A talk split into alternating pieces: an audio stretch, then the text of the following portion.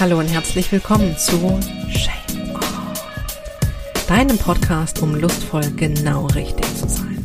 Mein Name ist Katja und ich bin die Gastgeberin dieser Show und die Stimme für weniger Scham und mehr Erfüllung, mehr Tiefe, mehr Weiblichkeit und vor allem, um mehr du selbst zu sein. Höre Geschichten von Frauen wie dir und mir und lass dich inspirieren, entdecke Neues über wahre Lust und finde nebenbei deinen ganz eigenen Weg, um lustvoll genau richtig zu sein. Schön, dass du hier bist.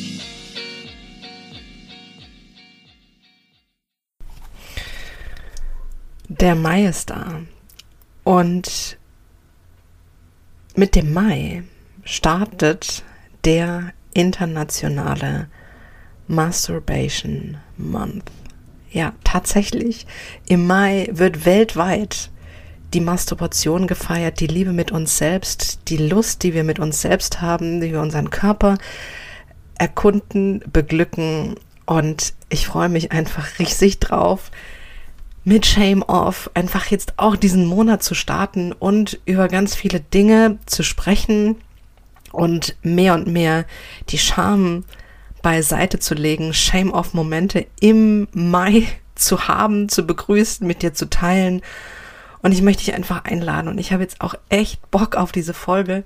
Ich merke, es verändert sich einfach wirklich was darüber, dass, also, wenn ich nur mal von mir ausgehe, darüber, dass ich über all diese Themen spreche, darüber, dass ich mit Frauen über ihre Sexualität spreche und dir auch davon erzähle,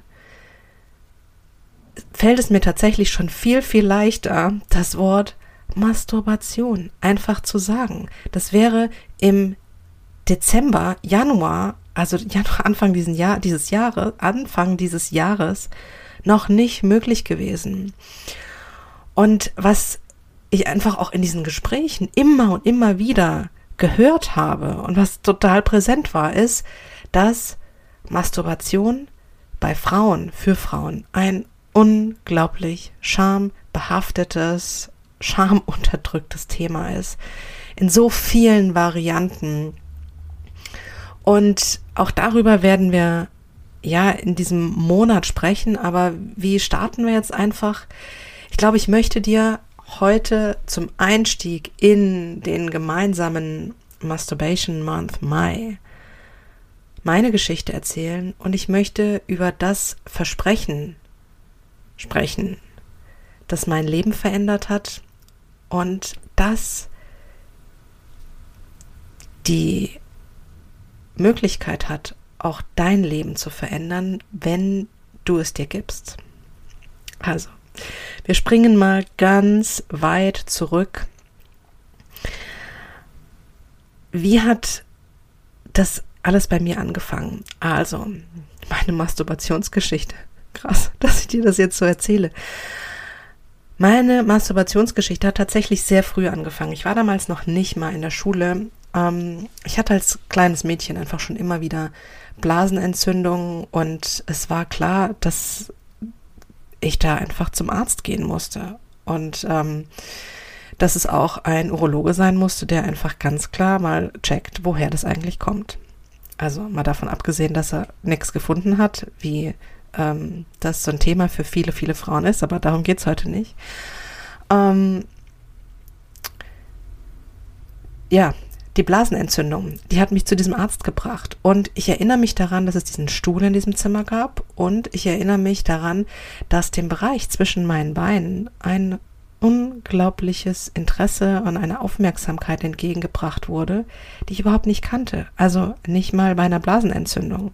Ähm, und naja, und dann sozusagen zurück im Kinderzimmer zwischen Teddys, Puppen, Barbies und äh, all den anderen Dingen, die da so waren, habe ich das nachgespielt und für mich eine einfach unglaubliche Entdeckung gemacht. Also es war diese Wärme und dieses Kribbeln. Es war irgendwie so ja, ich habe früher gesagt, das ist, also natürlich nur zu mir selbst. Es ist wie so, wenn eine Wärme da ist und Luftbläschen in einem Kribbeln oder Ameisen und die einfach ein unglaubliches Glück mitbringen, so aus der Mitte heraus. Und natürlich ist es nicht bei dem einen Mal geblieben und es ist sehr schnell in mein Leben gekommen, in mein ja, kindliches Leben damals. Und es war einfach auch so an diesem Abend, an dem ich dann bei meiner Oma war und neben ihr im Bett lag, also im Ehebett, sie neben mir ähm, und für mich einfach das dazugehört hat, an diesem Abend das Kribbeln zu spüren, die Wärme, die Ameisen. Du weißt schon. Und ja, es ist natürlich so eine Generationenfrage. Und ähm, das ist vor allen Dingen jetzt auch überhaupt keine, keine Schuldzuweisung oder sag, wie konnte sie mir das antun? Natürlich war sie total entsetzt, als sie das gemerkt hat. Also weil das Bett angefangen hat zu wackeln. Und ja, und dann war einfach dieser Moment da, in dem ich erwischt wurde und ähm, sie mir die Decke sozusagen weggerissen hat und mir sehr, sehr klar gemacht hat, dass es was ist, was überhaupt nicht geht, was wirklich schlimm ist. Und das war binnen Sekunden war irgendwie klar oder hatte ich das Gefühl, ich hatte was getan, was das ähm, mit eins der schlimmsten Dinge dieser Welt sind, was man so tun kann. Und ich glaube, die ganze Scham, die einfach auch so von Generation zu über Generation, vor allen Dingen, also ich glaube, ich glaube, dass es mehr die Frauen betrifft als die Männer, aber vielleicht liege ich da einfach auch falsch. Aber die einfach da von Generation zu Generation weitergegeben wurde, in dem Moment einfach auch wirklich so auf mich herunterfiel. Und das hat schon was mit mir gemacht. Das heißt nicht, dass ich äh, das danach aufgehört habe, weil dafür war es einfach viel zu schön. Aber es war einfach dieses schlechte Gefühl, war einfach da. Also das schlechte Gefühl, dass es eben etwas Verbotenes ist, etwas Schlechtes ist, dass man ganz heimlich macht. Also am besten unter fünf Bettdecken und ähm, so, dass es ja niemand mitbekommt. Ganz, ganz heimlich. Und ja, am besten natürlich auch irgendwie nur durch Kleidung hindurch, weil das macht es ja vielleicht weniger schlimm, was man sich als Kind so oder ja, man sich halt so für Gedanken macht oder dann irgendwie auch selbst zusammenspinnt. Und ja, wie gesagt, ich habe das dadurch nicht gelassen, aber es war einfach dieses schlechte Gefühl war da, das ähm, mich durchaus begleitet hat. Auch auf dem Weg, dass es dann einfach auch weiterging, dass ich meine Sexualität mehr entwickelt habe und ähm, ich bin ja Teenager geworden, älter geworden, hatte meinen ersten Freund hatte, hab Jungs, Männer, Teenager, ja später dann Männer, also damals noch nicht Männer, also sie sind dann auch dazu geworden, kennengelernt und ähm, ja, natürlich hatte ich Sex und natürlich hatte ich, ähm, hatte ich auch Sex mit mir selbst. Aber wie gesagt, dieses Gefühl, es ist was Schlechtes, das hat mich einfach begleitet. Und viele, viele Jahre später ähm, also es ist jetzt tatsächlich erst so zwei Jahre her. Es war in der Zeit, in der ich angefangen habe, mich mehr mit mir selbst zu beschäftigen, in der ich angefangen habe zu meditieren. Obwohl, eine Zeit lang habe ich da schon meditiert. Also ich war da eigentlich dann schon ganz gut dabei und habe das wirklich sehr in mein Leben auch hineingebracht. Und dann war da dieser Moment, der aus heutiger Sicht der Anfang einer völlig neuen Zeit war der Anfang der Veränderung, der Anfang, ja, zu einem Leben mit weniger Scham, ein Leben mit mehr Lebensfreude, mehr Kreativität, mehr Weiblichkeit, mehr Mut, mehr Selbstvertrauen. Aber ja, was ist da passiert? Ich war auf dem Sofa und habe meditiert und nach dieser Meditation war es so, dass ich einfach in mir ganz klar meine innere Stimme gehört habe, die mir gesagt hat, du musst es dir erlauben. Und die Stimme, die hat nichts gesagt, also kein, kein Wort war, du musst dir Erotik erlauben, einen Höhepunkt erlauben, den Sex erlauben. Aber es war völlig klar, dass das gemeint war. Und ich weiß noch, dass mein Kopf da direkt dagegen ging. Also vielleicht kennst du das auch, wenn du dann so einen inneren Dialog hast und dein Kopf irgendwie amok läuft und sagt, was? Es geht doch gar nicht. Und ich weiß, es gab diesen inneren Dialog und mein Kopf, der war erstmal entsetzt und hat gesagt, was? Also, was, was denkst du, wie soll das einfach gehen? Das funktioniert doch nicht. Und dann in der nächsten Sekunde war, ah, was soll sich dadurch schon verändern, weil du hast doch sowieso Sex und du masturbierst doch auch und du hast Höhepunkte, was soll sich denn da verändern? Und meine innere Stimme, die war irgendwie so gechillt und so durch dieses Meditieren, so im, in der Ruhe und in der völligen Klarheit, dass dann erstmal so ein Moment der Stille kam und sie dann wiederholt hat. Du musst es dir erlauben.